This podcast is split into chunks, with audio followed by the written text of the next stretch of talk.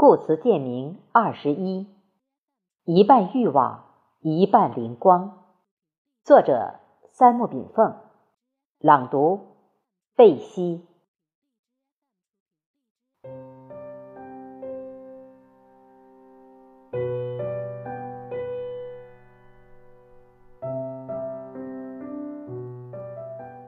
生命犹如太极中的阴阳，一半是欲望。一半是灵光，一半是海水，一半是太阳，这就是灵与肉的博弈。肉体追求五彩斑斓的欲望，灵魂追求道义升华的光芒。矛盾对立的双方在相互交错、相互平衡中共同成长。《道德经》开篇言：“道可道，非常道；名可名，非常名。”无。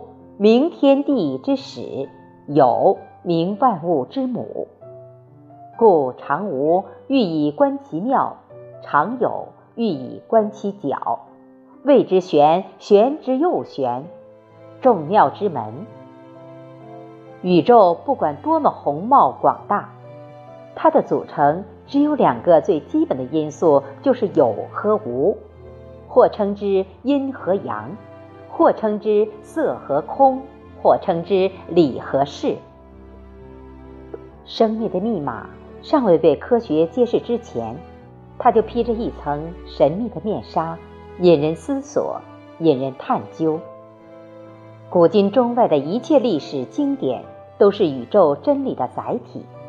经典之所以被几千年的人类社会奉为永恒的经典。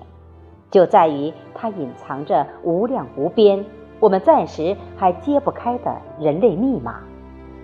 古圣先贤或用譬喻来显明道理，或将密码神格化，或将密码人格化，或将宇宙密码符号化。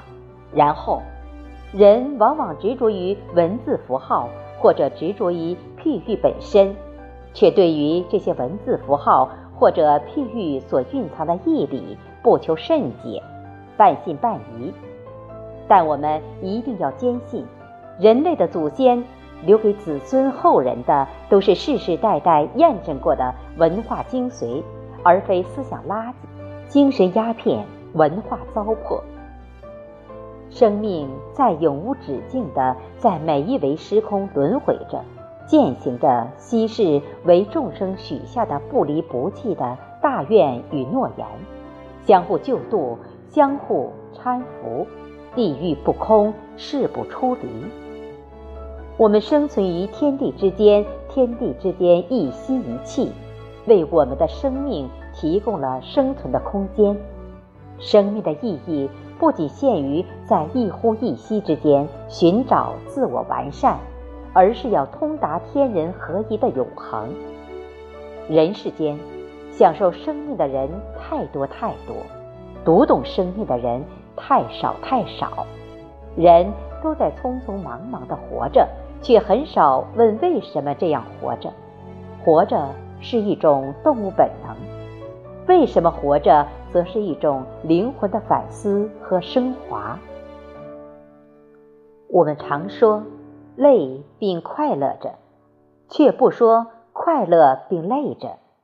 如果活着感觉很累，那一定是为低级无趣的肉体欲望在挣扎；如果活得很快乐、很安详，那一定是寻觅到了灵魂存在的意义。生命的终极意义，就是摆脱欲望，成就灵魂的美好归宿。这不仅仅是宗教的倡议，而是一切圣贤文化的指导思想。大学之道，在明明德，在亲民，在止于至善。人生之大学问，寻觅道；小学问，寻找术。道是永恒的，而术是变化的。东方重道，西方重术。这就是为什么西方的天文、哲学、思想。术数等总是后人推翻前人，导致文明断层；而古老的东方从传说的三皇五帝开始，以万经之首之意为主的太极阴阳文化流传至今，阴阳文化又通过医学、兵学、儒学、道学等诸子百家思想一脉相承，深深地影响着中原大地。只是百姓日用而不知罢了。经典本身没有错，错误就在于后人浅薄无知，将读不懂的东西视为迷信，并作为文化垃圾、精神鸦片去破四旧，对先生的文化成果进行革命。为什么人会累并快乐着？一半欲望，一半灵魂。一半海水，一半太阳。累是肉体本能，其实是一种兽性反应。这种反应是远离了灵性表现。欲望从本能中燃起，但精神却从灵性中生化。人类的未来取决于灵性的导引，而不是欲望本能无限扩张。东方文化带给我们的启示太多太多了。几百年来，西方人类在欲望的引领下，打着维护世界人权口号，疯狂扩张殖民世界，向物质要幸福，向技术要创新，地球慢慢失去它自我净化、自我修复的能力，无可奈何地走向它的耄耋光景。未来引领世界、挽救世界的文化，只能是东方文化。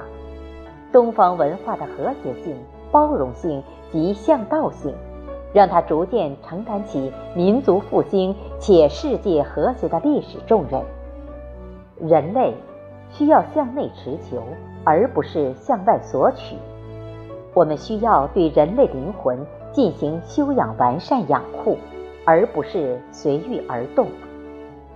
当今世界，我们拿什么来喂养我们的灵魂呢？我是谁？我从哪里来？我向哪里去？全世界宗教家、哲学家及科学家、心理学家及生物学家，都在苦苦寻找着答案。其实，早已清楚无误地传载于东方经典之中。无穷的生命轮回在宇宙万法构筑的大世界里。我们的肉体也生活在情识意志编织的小世界里，我们生活在欲望的世界里，也生活在精神的海洋里。这个无耻之躯立于天地之间，就是小我；与天地合一，就是大我。我们这个生命来自于天地，又回归于天地。生命现象生生灭灭。但与天人合一的宇宙世界却从未生灭过。宗教及哲学所追求的永恒生命，其实就是宇宙本体，它从未远离我们。正如《心经》所言：“不增不减，不来不去，不垢不净。”正如《圣经》所言：“无处不在，无所不能。”这个宇宙本体。道家称之为道，佛教称之为心，儒家称之无极，基督文化则神格化为上帝，伊斯兰文化则人格化为真主。我们的生命一半是欲望，一半是灵光。欲望令人贪婪于物质世界，变成井底之蛙；灵光。让人摆脱物欲横流，在宇宙长空自由飞翔。其实，祸福无门，一切结果皆为人自招。